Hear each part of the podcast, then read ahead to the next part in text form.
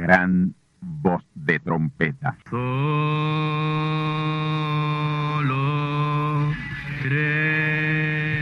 Saludos amigos y hermanos radioyentes. Están ustedes en sintonía con la audición radial Gran Voz de Trompeta, con el mensaje final de Dios al mundo, a la iglesia y a su pueblo escogido. Esta es la voz de Dios, proclamando el mensaje del Evangelio del Reino, o Evangelio eterno, a todos los que moran en la tierra, en el cumplimiento de Apocalipsis capítulo 14 y verso 6. Este es un mensaje de alerta y de apercibimiento ante los eventos proféticos del fin del mundo que ya han comenzado. No es que viene el fin del mundo, es que ya comenzó. Y en esta audición radial ustedes se mantendrán bien informados y apercibidos sobre cómo asegurar la salvación y la vida eterna, que es lo importante ante tales eventos. A continuación, ustedes escucharán no un mensaje doctrinal ni dogmático, sino la pura palabra de Dios, probada con las escrituras, la verdad como la verdad es, pues conoceréis la verdad y la verdad os libertará.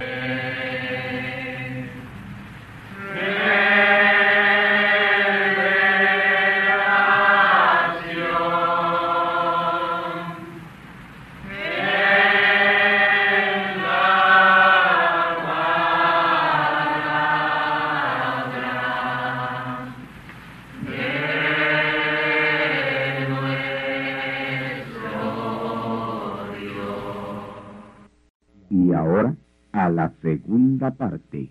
Escuchemos. Primera Corintios 4:5. Así que, dice Pablo, así que no juzguéis nada antes de tiempo. No juzguéis nada antes de tiempo. Hasta que venga el Señor. Hasta que venga el Señor. Cuando en su segunda venida, su segunda venida, amén. Y fíjense ya por aquí, Pablo entonces estuvo en la segunda venida de Cristo. Hasta que venga el Señor, el cual también el Señor aclarará lo oculto de las tinieblas. A nosotros nos llaman lo- locos hoy, porque estamos hablando un lenguaje, amén, de revelación de las cosas ocultas, amén, que- estaban cubiertas por tinieblas eclesiásticas. Amén. Y éramos unos ignorantes dentro de esos sistemas. Amén. El cual también aclarará lo oculto de las tinieblas. ¿Qué tinieblas? Tinieblas eclesiásticas. Tinieblas denominacionales. ¿Qué es lo que hay hoy? lo oculto de las tinieblas y manifestará los intentos de los corazones. Y entonces cada uno tendrá de Dios la alabanza. Vamos atrás. ¿Cómo Dios hizo esto? Pablo dice que él lo haría. Él dice, no juzguéis nada antes de tiempo, hasta que venga el Señor. Ustedes están hablando de cosas que, que- que no son para su tiempo. Esperen, dejen eso para el día en que venga el Señor. el cual también aclarará lo oculto de las tinieblas. Es en ese tiempo cuando Él venga que va a aclarar todo lo oculto de las tinieblas. Todo lo que fue ocultado por esas siete edades de la iglesia. Todo lo que fue ocultado, toda esa sombra que se lanzó, toda esa hojarasca con la cual se cubrió, hojarasca denominacional, hojarasca eclesiástica. Amén.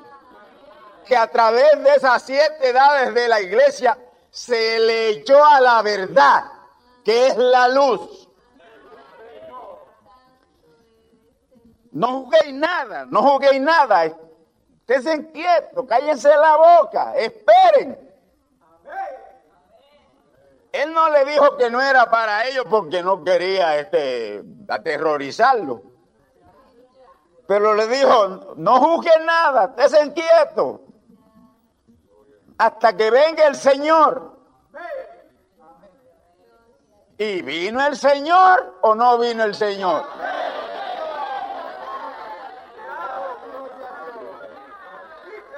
El cual también aclarará lo oculto de las tinieblas. ¿Aclaró lo oculto de las tinieblas eclesiásticas o no?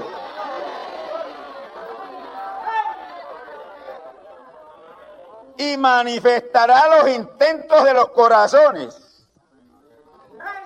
Pablo lo que le está diciendo es, cuando venga el Señor y él se va a manifestar de tal manera y ustedes van a ver un hombrecito de cinco pies, nueve pulgadas, que se podrá parar delante de una persona y decirle todo lo que ha hecho en su vida, sin fallar.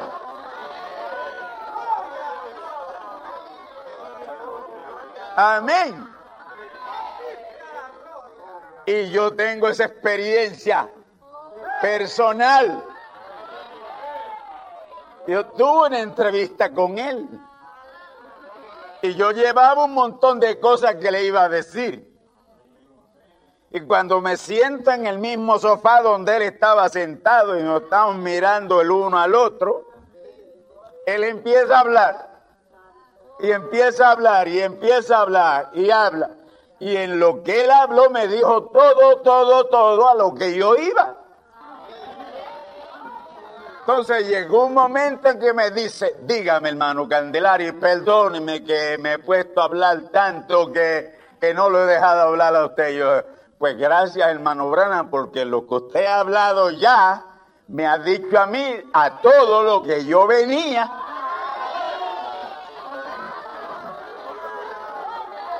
Yo no tengo ningún interrogante ya.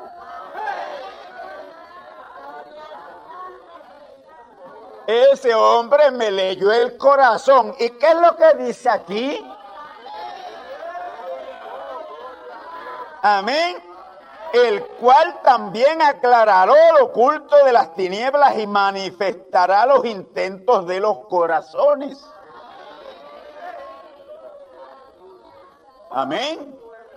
Él se podía parar frente a una persona y decirle qué, hizo en la mañana. Amén. Él estuvo aquí en campaña. Y yo no sé si aquí queda alguien de aquellos que estuvimos allí. En San José de, de, de Río Piedra y en el Parque Muñoz Rivera en el Parque Muñoz Rivera, que fue la primera vez que vino en el 1959. Viene un muchacho llamado Miguel de los Estados Unidos porque él supo que el hermano Bran iba a estar aquí. Y ese muchacho tenía unos familiares que estaban pasando por una cosa terrible, por un accidente que pasó una sobrina de él. Y él pues cogió un avión, viene a Puerto Rico, porque quería entrevistarse con el hermano Brana y contarle su situación. Ese muchacho coge una tarjeta de oración Y la segunda noche de la actividad le toca a él el número de él. Y yo estaba allí porque yo era el que interpretaba del inglés al español los preliminares en esa campaña. Yo estaba allí, en la misma plataforma, bien cerquita. Y llega ese muchacho Miguel. Y él se le para al frente y dice, tú no eres de aquí, tú vienes de otro lugar. Y él le dice, sí, tú vienes de la ciudad de Nueva York. Tú cogiste un avión ayer porque supiste que yo iba a estar aquí. Y querías entrevistarte conmigo. Tú te llamas Miguel. Y ahí el muchacho empieza a llorar. Y tú estás aquí por una buena causa. Tú estás aquí no por ti, por tu sobrina. Ella tuvo un accidente. Un carro verde y, otro carro rojo chocaron y ella quedó paralítica. ¿Y tú crees que Dios me puede oír a mí y sanarla a ella, liberarla a ella, restaurarla? Ya ahí el muchacho empezó a llorar de una manera tan terrible que casi hasta se cayó al piso, de rodilla cayó. Pero él se adelante y le dice, lo que tú viniste a lo que tú viniste, ya Dios respondió a ello. Tu sobrina será restaurada. Así que hermano le describió los carros. Le dijo que era por su sobrina, que él se llamaba Miguel, que había cogido un avión el día antes desde la ciudad de Nueva no es eso leer las intenciones de los corazones y declarar lo oculto.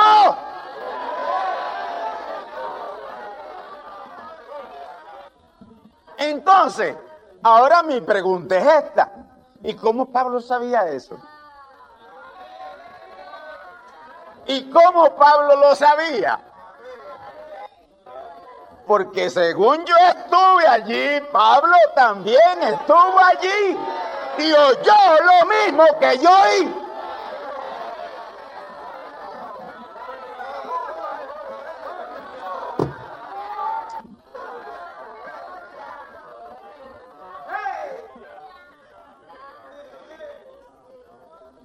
Así que no juzguéis nada antes de tiempo hasta que venga el Señor y ya vino y lo recibimos. Amén. El cual también aclarará lo oculto de las tinieblas y lo aclaró. Y manifestará los intentos de los corazones. Los manifestó. Y entonces cada uno tendrá de Dios alabanza. Yo la he tenido, me me he sentido glorificado en eso de haber podido penetrar estas profundidades de Dios y conocer estas cosas en este día.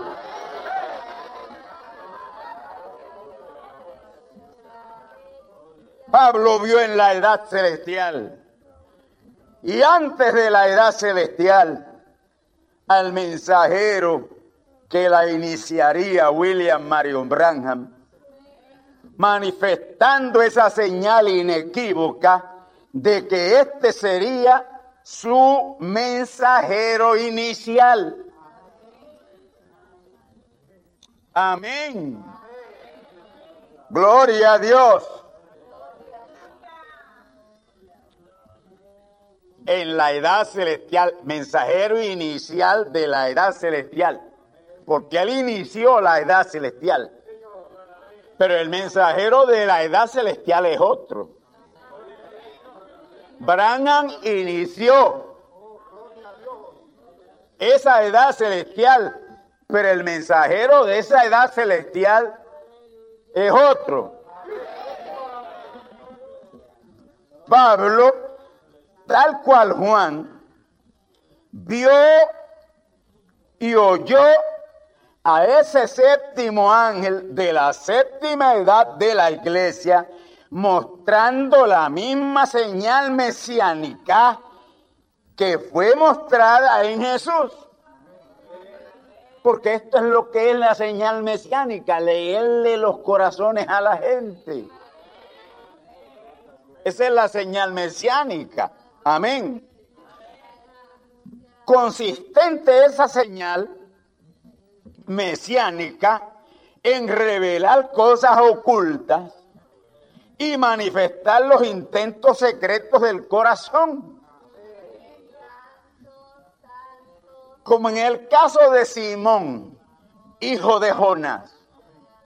Cuando él viene donde él, el Señor Jesús lo mira y le dice, Simón, hijo de Jonás. El país no estaba allí. Jesús no era ni siquiera vecino de Jonás, el pai de Pedro. Simón, hijo de Jonás, ya tu nombre no se va a llamar más Simón. Tu nombre se va a llamar Pedro.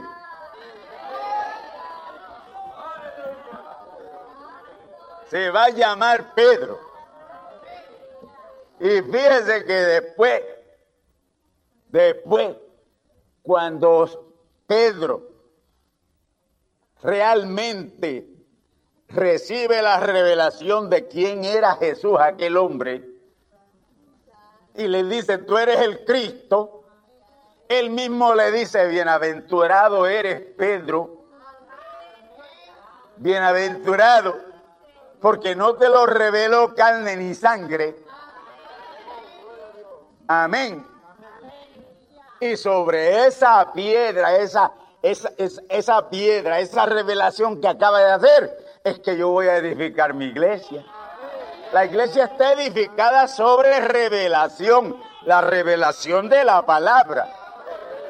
Y, y esa iglesia que está edificada sobre la revelación de la palabra es la iglesia sobre la cual no prevalecerán las puertas del infierno. Pero tiene que estar edificada sobre la revelación. La Iglesia Católica Romana dice que Pedro es la, el fundamento. Los cristianos dicen que Jesús es el fundamento. Pero Jesús le dijo a Pedro que era la revelación que él acababa de hacer.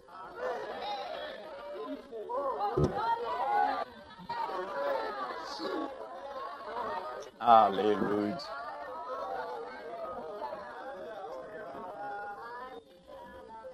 Esa señal mesiánica consistía en revelar las cosas ocultas y las intenciones de los corazones, como en el caso de Simón que les he contado. Amén. El caso de Natanael, que estando leísimo por allá y sabe Dios cuántas montañas habían eh, interpuestas y viene, viene Andrés, que era hermano de él, y dice, mira, hemos hallado al Mesías, yo estoy seguro que lo encontramos ya. Natanael le dice, ¿y dónde? ¿De dónde? dime de dónde es el oriundo. Sí, porque la gente siempre anda buscándole la otra pata al animal. Dime de dónde.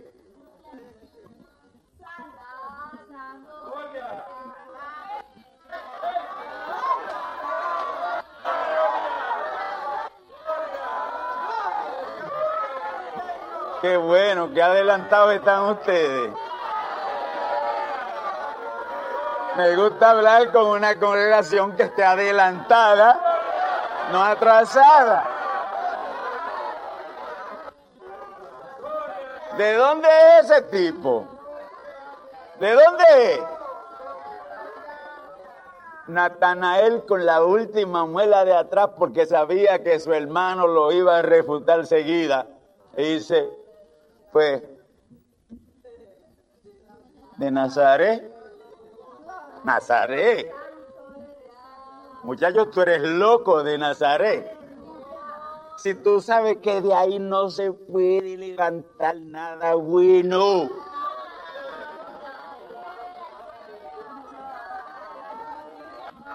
De ese pulguero.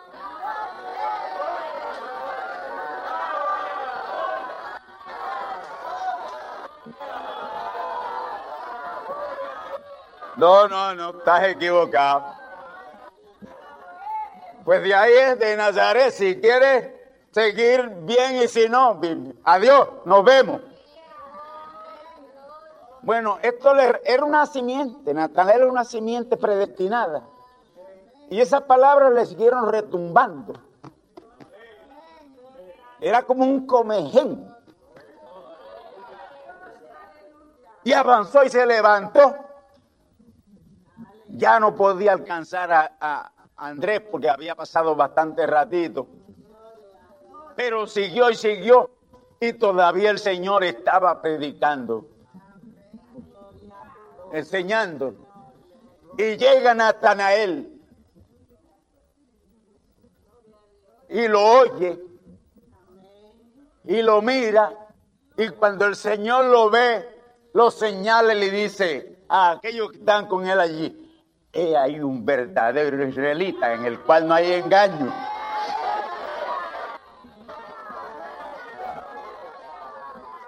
Andrés se sorprendería, pero este que acaba de renegar ahora mismo, no hace una hora atrás, y me cuestiona que de ahí de Nazaret no puede salir nada bueno.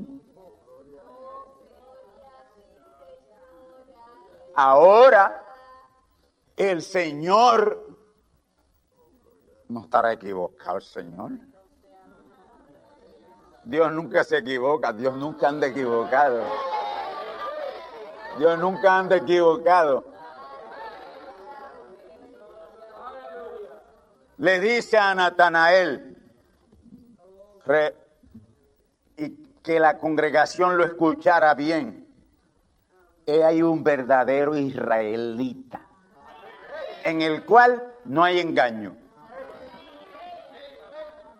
Él levantó pecho y gritó, Señor, ¿y de dónde tú me conoces?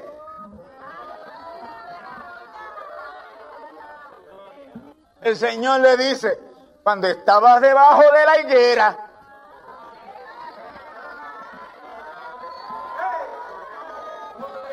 cuando estaba debajo de la higuera y saliste con aquella cosa que le dijiste a tu hermano, que porque yo era de Nazaret, yo no podía ser el profeta.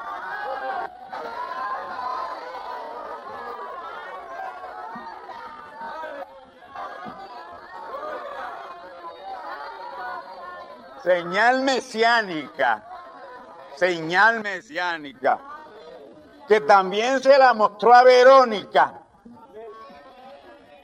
Amén. Mujer, dame de beber. Tú me pides a mí de beber que soy samaritana, que soy una ligada de judío y, y griego. Y tú me pides a mí de beber. Mujer, si tú supieras quién es el que te pide de beber. Si tú supieras quién es el que te pide de beber, tú pedirías del agua que él sirve.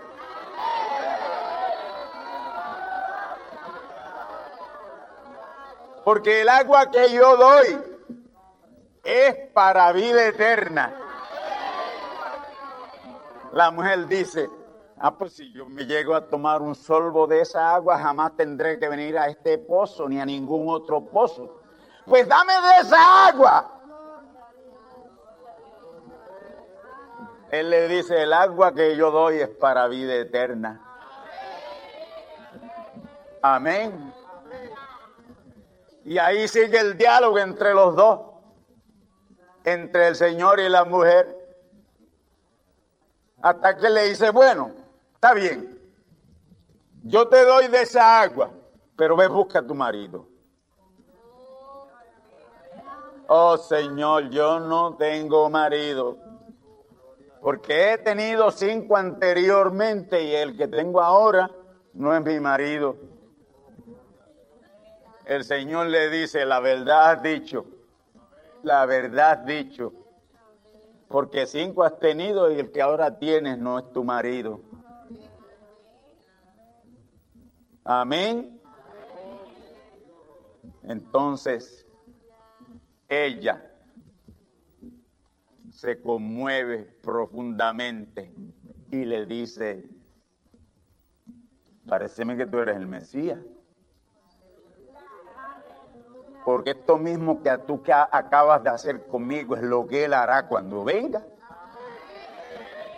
Y ahí él ni al soso ni al perezoso los judíos trataron de que él le manifestara, le dijera quién él era, y nunca se lo dijo. Ahora, a esta mujer le dice, yo soy que hablo contigo.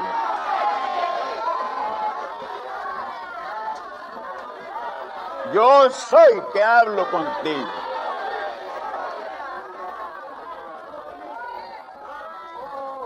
Oh, mis hermanos, ese es exactamente el mismo caso hoy. La señal está, pero Dios prometió que en esta ocasión no sería para espectáculo público. Hoy hay que creer por la palabra. Porque las mismas circunstancias que mediaron allá en aquella primera venida de Cristo son las mismas que median hoy.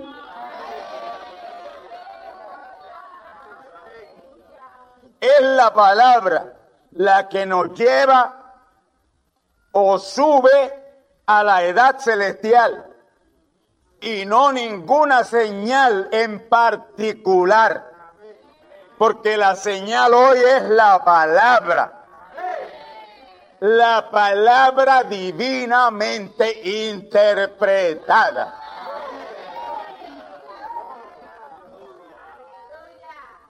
No señales físicas, no señales físicas como las hubieron a través de las edades de la iglesia, porque hoy no estamos ni en edades, ni en era cristiana, ni en dispensación de gracia. Dispensaciones eclesiásticas terminaron. Edades eclesiásticas terminaron.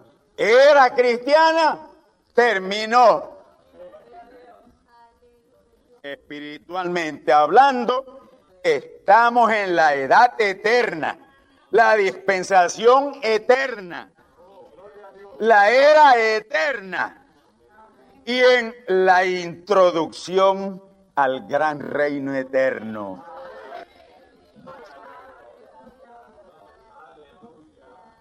Tras este trasfondo, luego de este trasfondo introductivo, vamos ahora a un ligero bosquejo.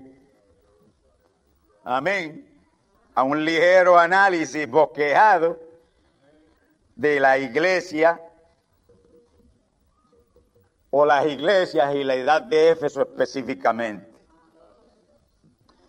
El ángel mensajero de esa edad fue el apóstol Pablo, conocido por su nombre de pila como Saulo.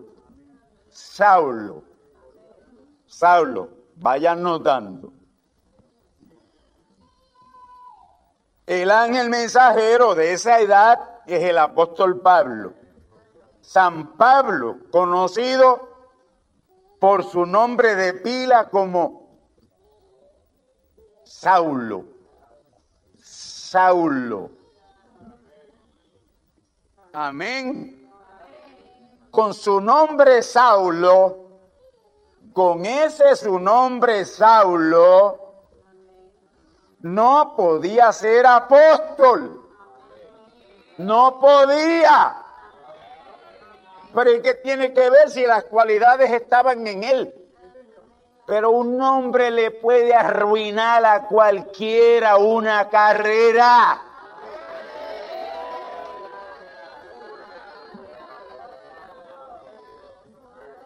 Amén. ¿Cómo Dios lo puede utilizar a usted en un servicio a Él de envergadura, teniendo usted un nombre contrario a lo que Dios va a hacer con usted. Y el problema en el mundo gentil es que no saben poner nombre.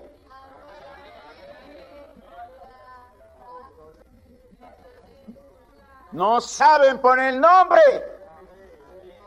Y para ponerle un nombre a un muchacho hay que buscar la dirección divina.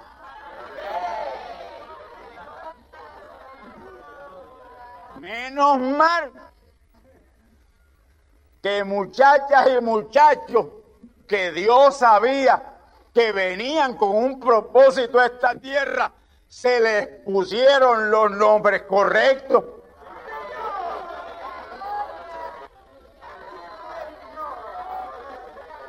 Amén. Y que hoy no hay que cambiárselo.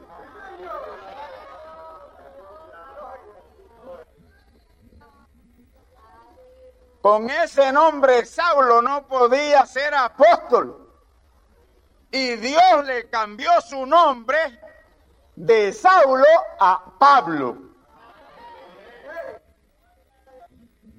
Pablo quiere decir pequeño, pequeño. Y en verdad, en lo físico Pablo era pequeño su estatura no llegaba a los cinco pies. No llegaba. No llegaba a los cinco pies. Cuatro nueve o cuatro diez por ahí. Era casi un enano. Y entonces el, Señor lo miró y le dijo, esto es lo que le cabe bien y es un nombre bueno.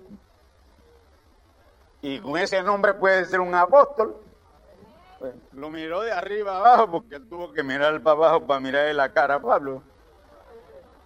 Dice, tu nombre será llamado Pablo. Pablo. Amén. En cuanto a lo académico, su pedigrí intelectual era el más alto y digo el más alto de su día.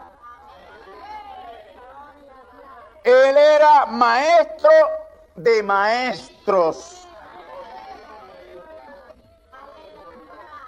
Para eso su estatura no fue obstáculo. Amén. Pero él no descansó nunca en su enorme conocimiento intelectual para traer la enseñanza de la palabra por una mala experiencia que tuvo en el aerópago en Grecia. A veces tenemos que pasar por malas experiencias para Dios abrirnos los ojos. Amén. Él salió un día hacia Grecia buscando ocasión para predicarles el evangelio a los griegos. Y ahí, ahí había que ir con pedigrí. Porque los, los griegos todo el tiempo de ellos era sabiduría. Esas son la gente que más leían y que más leen. Sabiduría, sabiduría, sabiduría. Por eso es que el Evangelio según San Marcos es dirigido a los griegos. Ahora, leas ese Evangelio. Es el más difícil de entender. Amén. Porque es dirigido a los griegos. Marcos es dirigido a los griegos. Porque Marcos era griego. Todas estas cositas hay que saberlas. Para saber por dónde uno se va a meter y en qué se va a meter.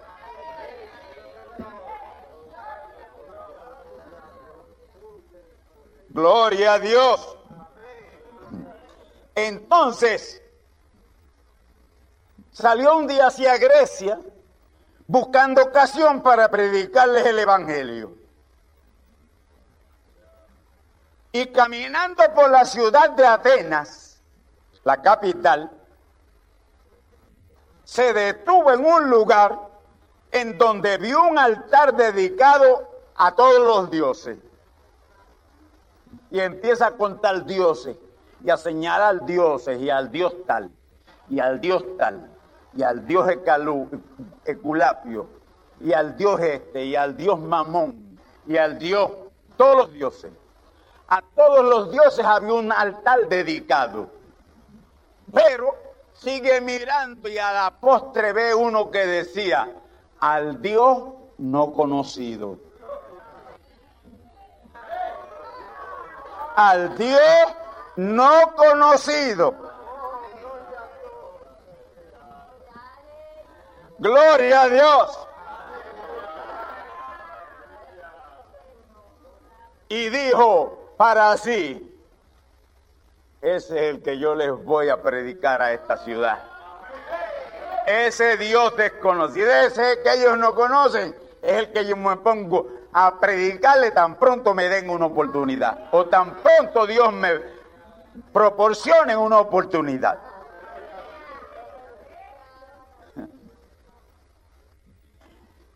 Al tener conocimiento los griegos, al tener conocimiento los griegos que Pablo andaba por allí, ellos sabían quién era Pablo.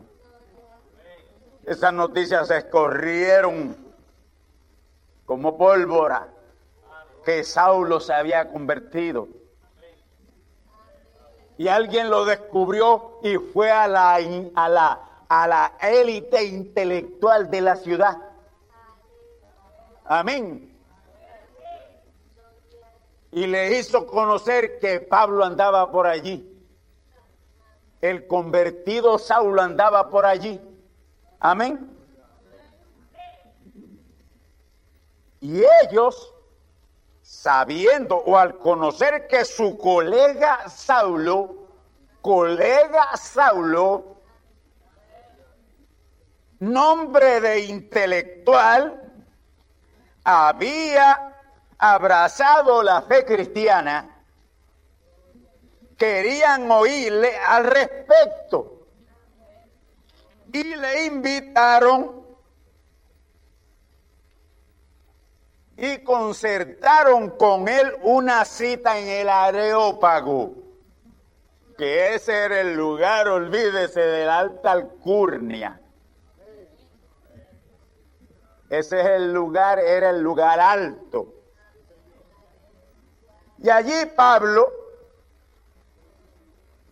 aceptó y fue. A él lo entrevistó Dionisio, quien era el presidente de Areópago, el encargado, y su hija Damaris. Pablo utilizó aquella inscripción que él vio en aquellos altares dedicados a los dioses, amén, que decía al Dios no conocido, y allí se votó, como decimos vulgarmente, allí Pablo se votó, utilizando sus conocimientos intelectuales en la predicación sobre el tema al Dios no conocido. Usted sabe cómo estuvo eso. Y Pablo comenzó así, mis amados colegas griegos y atenienses, recorriendo yo vuestra ciudad, vi una de las en una de las calles un altar honrando a muchos dioses, pero me llamó más la atención la inscripción que decía en ese altar al Dios no conocido. Pues a ese Dios que ustedes honran sin conocerle, a ese yo les estaré predicando.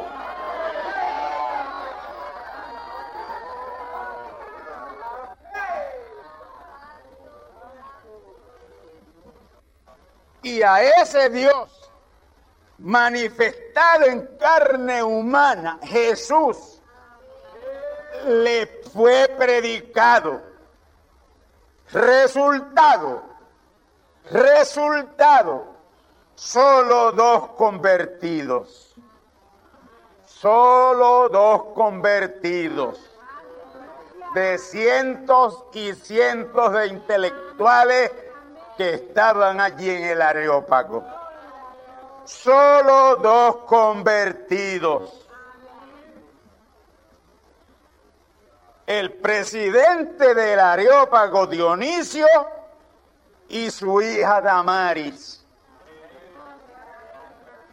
Pablo pensó que al hacer la invitación, todo el Areópago habría de caer a los pies de Jesús, aquel Dios en carne humana, no conocido por ellos, y el cual él predicaba. Pero no fue así, no fue así. Él fracasó. Su predicación profundamente intelectual no llegó. No llegó. Amén. Pero ese fracaso resultó en una experiencia muy positiva para los días sucesivos del ministerio del gran apóstol Pablo. y de lo cual nosotros nos hemos beneficiado grandemente. Qué bueno que Pablo tuvo que pasar por aquella desgraciada experiencia. Cuando el profeta mensajero William Marion Branham fue llevado al paraíso o sexta dimensión, todos sus convertidos que ya estaban allí, amén, y le vieron y le recibieron, le dijeron, le dijeron, esperamos que en la tierra tú nos predicaras lo mismo que Pablo le predicó a los suyos.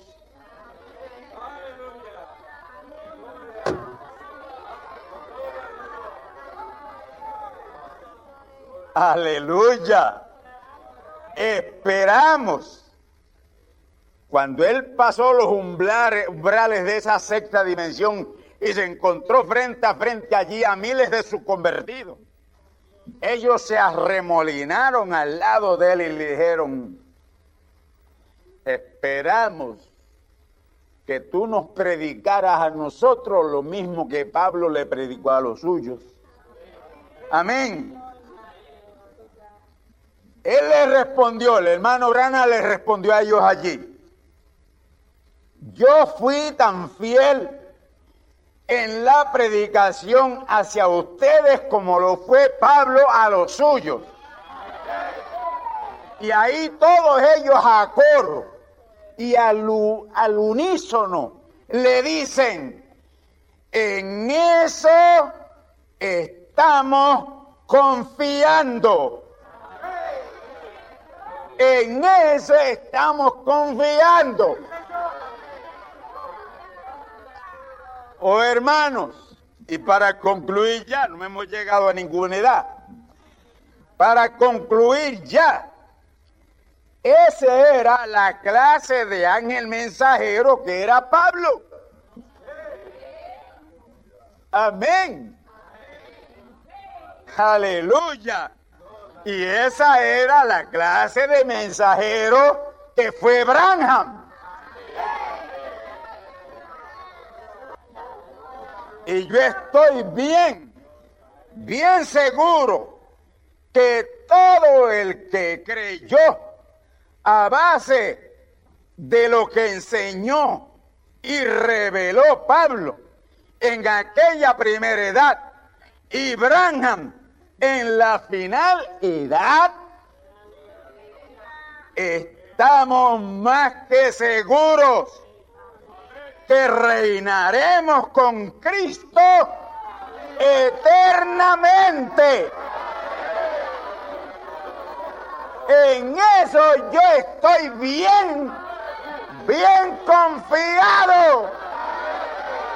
Aleluya. Aquellos allá tuvieron el mensaje de Pablo. Nosotros hoy tenemos el de Pablo, que fue el primer mensajero de la primera edad de la iglesia, y tenemos el mensaje glorioso del séptimo y final mensajero de las siete edades de la iglesia, el profeta mensajero Branham. El próximo domingo entonces comenzaremos al fin con la primera edad de la iglesia, porque esto se nos ha ido en la introducción. Bendecidos del Señor. Y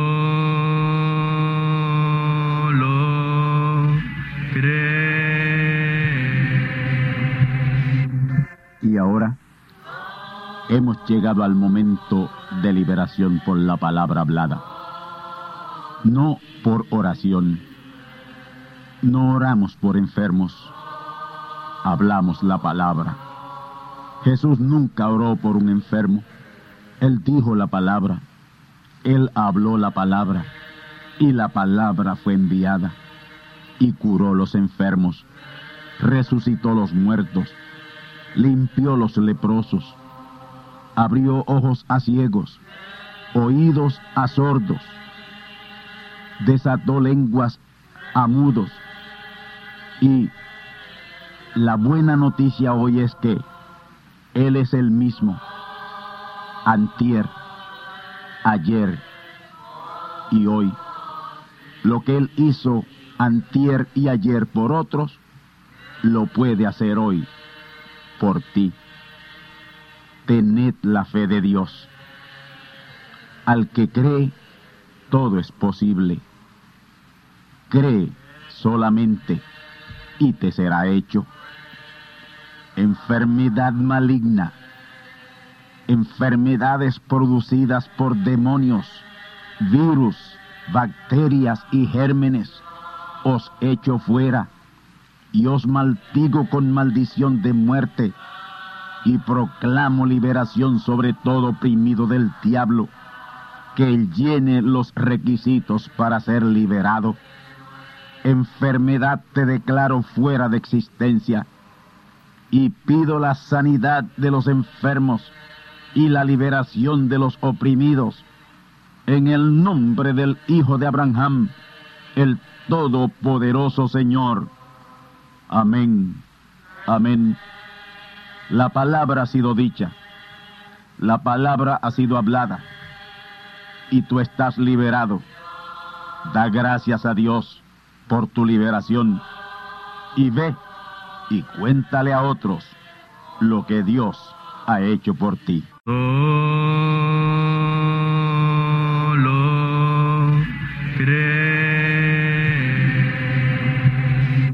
Amigos y hermanos radioyentes, han escuchado ustedes la audición radial Gran Voz de Trompeta y nuestra dirección postal es Gran Voz de Trompeta, apartado 1630, Canóbanas, Puerto Rico, 00729. Una vez más, Gran Voz de Trompeta, apartado 1630, 1630, Canóbanas, Puerto Rico, 00729. Les invitamos muy cordialmente para que escuchen estas conferencias proféticas y sean apercibidos ante los eventos del fin del mundo que ya comenzó. Les deseamos pues ricas bendiciones en Cristo el Señor. Amén.